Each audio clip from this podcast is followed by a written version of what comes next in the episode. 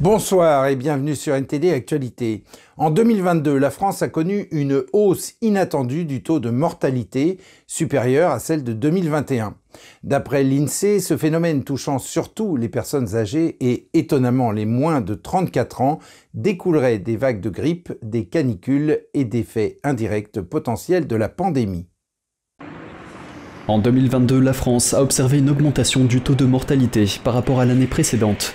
Les spécialistes de l'INSEE estiment que les vagues de grippe et de canicule, entre autres facteurs, ont contribué à cette surmortalité. Pourtant, après deux ans de crise Covid en 2022, un retour à la normale du taux de mortalité était attendu. L'année dernière, le pays a compté 675 000 décès, soit 53 800 de plus que les prévisions, et dépassant les 668 900 décès de 2020, ainsi que les 661 600 décès de 2021. Les personnes âgées ont été les plus touchées, en particulier les 75-84 ans, avec une surmortalité de 11% supérieure à celle anticipée. De manière surprenante, les moins de 34 ans ont également été touchés, même si le phénomène reste limité. Sylvie Leminet, responsable de l'unité des études démographiques et sociales à l'INSEE, a reconnu que c'était inattendu pour ce groupe d'âge, généralement à faible risque de mortalité. A noter que ces décès en surnombre ne peuvent tous être attribués au Covid, car selon Santé publique France, le nombre de décès liés à la maladie a considérablement diminué en 2022 par rapport à 2021. Alors comment expliquer cette surmortalité? Le Minet explique qu'en 2022, nous avons connu deux vagues de grippe particulièrement intenses et trois canicules. Les prévisions de mortalité sont basées sur les moyennes de mortalité lors de ces épisodes entre 2010 et 2019. Or en 2022, ces phénomènes ont été plus importants. Météo France a déclaré que 2022 a été l'année la plus chaude jamais enregistrée en France depuis le début du XXe siècle. Des retards dans les opérations et les dépistages dus à la pandémie pourraient également avoir contribué à l'augmentation des décès. Mais une autre explication pourrait être la réduction des accidents de la route et des maladies contagieuses pendant le premier confinement.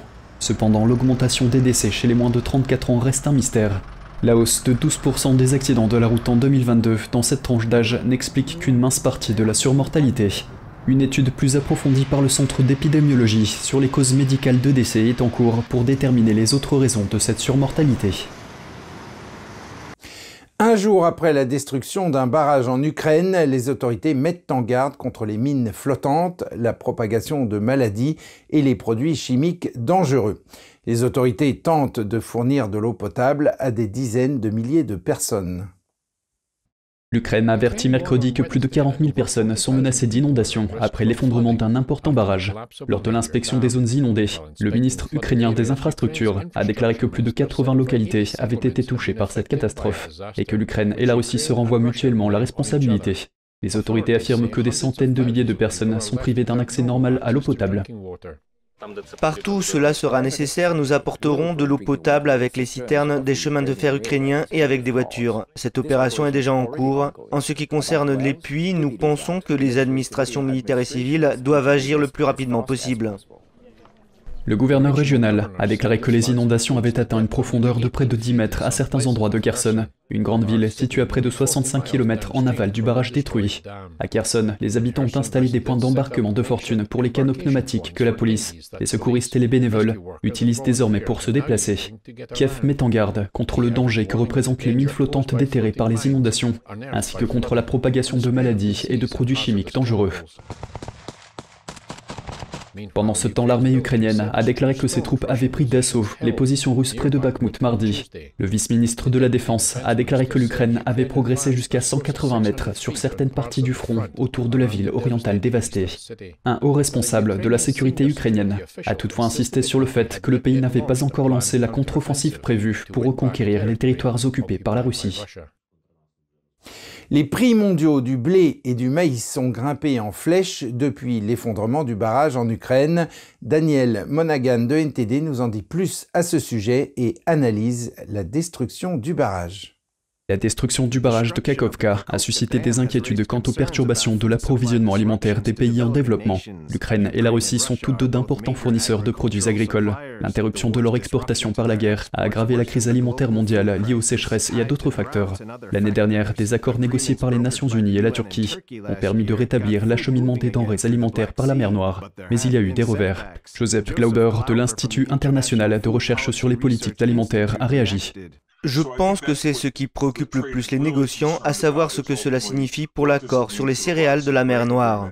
L'effondrement du barrage a également menacé l'approvisionnement en eau potable et les responsables mettent en garde contre une catastrophe environnementale imminente. La Russie et l'Ukraine se sont mutuellement rejeté la responsabilité de la destruction du barrage.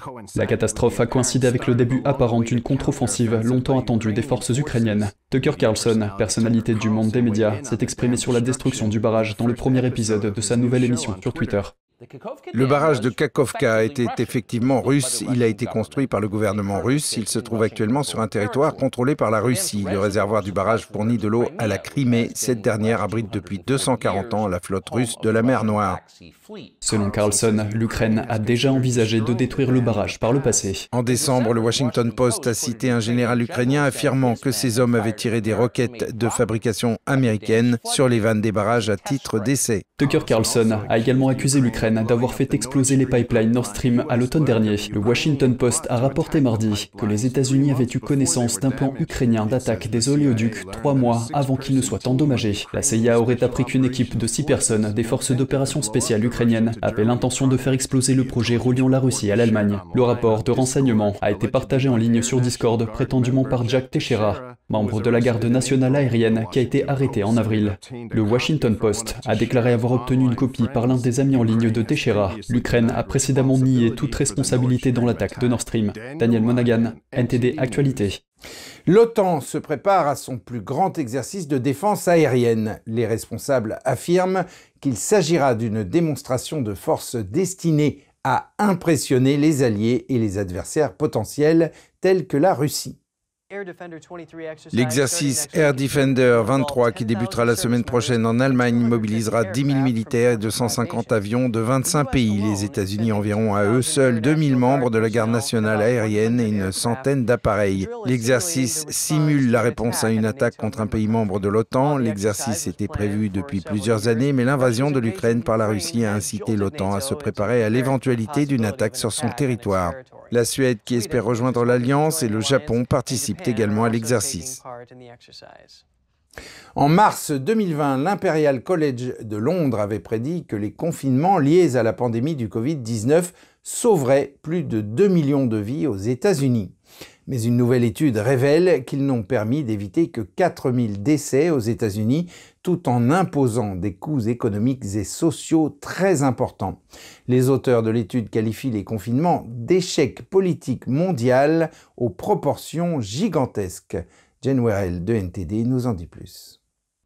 Obligation de rester à la maison, fermeture des entreprises et confusion autour de règles compliquées. Les confinements ne sont peut-être plus qu'un lointain souvenir, mais ont-ils vraiment fonctionné Des chercheurs de l'Université John Hopkins et de l'Université de Lund ont passé au crible près de 20 000 études sur les restrictions Covid dans différents pays. Ils ont conclu que les confinements ont échoué à réduire de manière significative la mortalité des personnes atteintes du Covid. Cependant, Jonas Herbie, co-auteur de l'étude, affirme que les changements volontaires de comportement ont eu un effet. Notre étude ne dit pas que la distanciation sociale et physique ne fonctionne pas. Je le crois vraiment, elle fonctionne en cas de pandémie. Elle montre simplement que le principal effet obtenu est le comportement volontaire des gens. Ce que l'État peut faire en plus est très limité. La modélisation de l'Imperial College de Londres au début de 2020 prévoyait que les confinements sauveraient plus de 200 millions de vies aux États-Unis et plus de 400 000 au Royaume-Uni. Mais cette étude a conclu que les confinements n'ont permis d'éviter que 4 000 décès aux États-Unis et 6 000 décès à travers l'Europe. Cela représente relativement peu de décès par rapport à une saison grippale normale. Les auteurs de l'étude qualifient les confinements COVID d'échec politique mondial aux proportions gigantesques. Selon le professeur David Petton, les coûts pour la société dépassent largement les bénéfices. Nous savons que les coûts sont très élevés. Nous pourrions excuser les politiciens qui paniquent un peu, peut-être au début de la pandémie, et qui essaient de faire de même dans tous les pays. Mais avec le recul, je pense qu'il est raisonnable de dire que ces confinements et ces interventions gouvernementales ont été une intervention politique vraiment médiocre au regard des faibles bénéfices et des coûts élevés qu'ils ont engendrés. Lors de la mise en œuvre des confinements, le législateur britannique Sir Graham Brady a été l'un de ceux ayant soulevé des inquiétudes. Aujourd'hui, nous voyons le résultat d'études universitaires sérieuses suggérant que les bénéfices apportés par les confinements est pratiquement nul. Nous voyons néanmoins chaque jour des preuves des dommages massifs qui ont été causés dans d'autres aspects de la vie des gens. Selon lui, les confinements ont eu un impact particulièrement grave sur les enfants et les jeunes. Les jeunes étudiants qui vont à l'université ne pouvaient pas assister à des cours magistraux. Le fait de devoir tout faire virtuellement et en ligne a des conséquences très réelles à la fois en termes de résultats scolaires et en termes de santé mentale pour les jeunes. L'Imperial College de Londres n'a pas réagi. General, NTD Actualité, Londres. Et le gouvernement britannique a déclaré qu'il avait ordonné à l'ambassade de Chine à Londres de fermer tous ses soi-disant postes de police en Grande-Bretagne. Le ministre de la Sécurité Tom Tugendhat a déclaré que la police s'était rendue à chacun des endroits où se trouvaient les prétendus postes de police chinois. Il a précisé que jusqu'à présent, aucune preuve d'activité illégale n'a été trouvée. Les postes de police chinois ont été ouverts dans le monde entier à l'insu des gouvernements des pays hôtes. Trois de ces postes ont été identifiés au Royaume-Uni, associés à une entreprise de livraison de nourriture et à un agent immobilier à Londres, ainsi qu'à un restaurant chinois à Glasgow. Le régime chinois a déclaré que ces avant-postes avaient été mis en place pour effectuer des tâches administratives mais l'ONG Safeguard Defenders a affirmé que certains de ces postes avaient contribué à contraindre des personnes ciblées à retourner en Chine. Le leader du Parti communiste chinois Xi Jinping a envoyé un message pour les hauts responsables de la sécurité nationale chinoise. Il leur demande de se préparer au pire scénario. Voyons ce que cela pourrait signifier et quelles pourraient en être les conséquences. Je suis accompagné du colonel Grant Newsham, retraité des marines et du Centre de politique de sécurité et auteur du nouveau livre se traduisant par Quand la Chine attaque, un avertissement pour l'Amérique. Grant, merci d'être venu. Merci de m'avoir invité. D'après vous, quels sont ces pires scénarios dont parle le chef du régime chinois, Xi Jinping? Je pense qu'il parle d'entrer en guerre. Il pourrait s'agir d'une grande guerre ou d'une petite guerre avec potentiellement l'utilisation de la force. Je ne serais pas surpris que Taïwan soit dans le collimateur. Mais je prendrais très au sérieux les propos de Xi Jinping, qui depuis un certain temps tente de protéger la Chine sur le plan économique, financier, par exemple avec les constructions de centrales énergétiques au charbon afin de réduire la dépendance de la Chine des effets qui se produiraient en cas d'utilisation de la force quelque part. Donc, comme je l'ai dit, je le prendrai très au sérieux. Il a pris des mesures pour améliorer la capacité de la Chine à faire appel à des forces de réserve pour remplacer les blessés au combat. L'armée populaire de libération effectue des répétitions pour Taïwan depuis près d'un an. Je m'attends à ce que la troisième partie de ces répétitions ait lieu à l'automne. Nous avons vu les effets des sanctions sur la Russie. En parlant de Taïwan, le général Li Changfu de l'APL a menacé que la Chine attaquera tout pays qui les séparerait de Taïwan. Dans son discours, il parle d'harmonie et de ne pas imposer sa volonté aux autres. Mais beaucoup considèrent qu'il s'agit d'une incohérence dans les actions de la Chine à l'égard de Taïwan. Quelle est votre réaction? C'est incohérent de notre point de vue. Notez bien sûr que personne n'a jamais parlé d'attaquer la Chine. Mais la Chine aborde sa situation d'un point de vue différent. Elle s'est convaincue et croit peut-être sincèrement qu'elle est encerclée. Elle est malmenée par le reste du monde en particulier par les Américains. Il faut donc tenir compte du point de vue de la Chine, et tout cela, vous le savez, nous pouvons ne pas être d'accord, mais nous pouvons en fait avoir tort. Mais cela ne signifie pas qu'ils n'y croient pas. Il y a toujours une réaction rotative du côté occidental qui consiste à dire qu'ils n'utiliseraient jamais la violence. Ils ne font que jouer la comédie, ils ne font que parler, ce n'est pas possible. Souvenez-vous que les gens disaient que Vladimir Poutine n'attaquerait jamais l'Ukraine, que ce n'était pas possible. C'était la sagesse populaire. Je prendrai donc les Chinois très au sérieux lorsqu'ils menacent de recourir à la violence. Que signifie la rhétorique de Xi Jinping pour les États-Unis?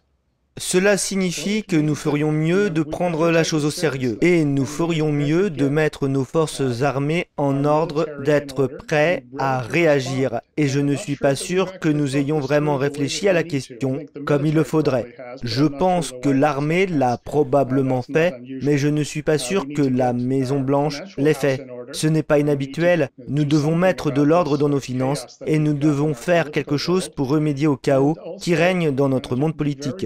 Serait également très utile de cesser de financer la République populaire de Chine et nous devons mettre un terme à ces investissements incontrôlés que les entreprises américaines de Wall Street déversent en Chine. Ces investissements soutiennent effectivement la machine de guerre de Xi Jinping. Il faut s'attaquer à cela et si vous ne le faites pas, vous réduisez considérablement vos chances de réussite. Grant Newsham, colonel des marines à la retraite, c'est toujours un plaisir d'avoir votre analyse. Merci beaucoup. Et pour terminer, allons faire un tour à Dubrovnik en mode touriste. La ville croate qui a servi de décor pour la série à succès Game of Thrones a dû prendre certaines mesures pour faire face à l'explosion du tourisme. Les habitants appellent cet engorgement le surtourisme. Un reportage d'Andrew Thomas de NTD. Dubrovnik se trouve sur l'époustouflante côte adriatique de la Croatie. Mais cette ville pittoresque est confrontée au problème du surtourisme. Plus de 1,2 million de personnes ont visité le site classé au patrimoine mondial de l'UNESCO en 2019. Je viens de vérifier que c'était 4026. Il y a une demi-heure. Ce qui est un bon chiffre. Un chiffre acceptable. Un chiffre qui ne résulte pas en de grandes foules dans la vieille ville. Dubrovnik a été présenté dans la série à succès de HBO Game of Thrones. La ville a mis en place un certain nombre de mesures pour gérer le tourisme. Ces mesures comprennent une limite de visiteurs par jour et une taxe de séjour. Tout d'abord, le nombre de bateaux de croisière est désormais limité à 4000 personnes par jour. Les heures qu'ils passent, la durée de leur séjour dans le port de Dubrovnik sont beaucoup plus longues maintenant. Le secteur touristique de Dubrovnik contribue encore largement à l'économie locale. L'autre chose que nous avons, par exemple, c'est le compteur de visiteurs, des caméras qui sont placées autour de la vieille ville et qui nous aident à connaître le nombre exact de visiteurs. Malgré ces nouvelles mesures, Dubrovnik reste une destination très prisée. L'architecture étonnante de la ville, son riche patrimoine culturel et son magnifique littoral continuent d'attirer les visiteurs. Andrew Thomas, NTD Actualité. Ainsi s'achève cette édition. Merci de l'avoir suivi. Vous pouvez regarder tous les programmes de NTD sur Ganjing World, la plateforme 100% propre en tapant www.ganjing.com fr-fr ou en cliquant sur le lien qui se trouve sous la vidéo. Quant à nous, on se retrouve demain à 20h pour une nouvelle édition et d'ici là, je vous souhaite à toutes et à tous et au nom de toute l'équipe une excellente soirée sur NTD.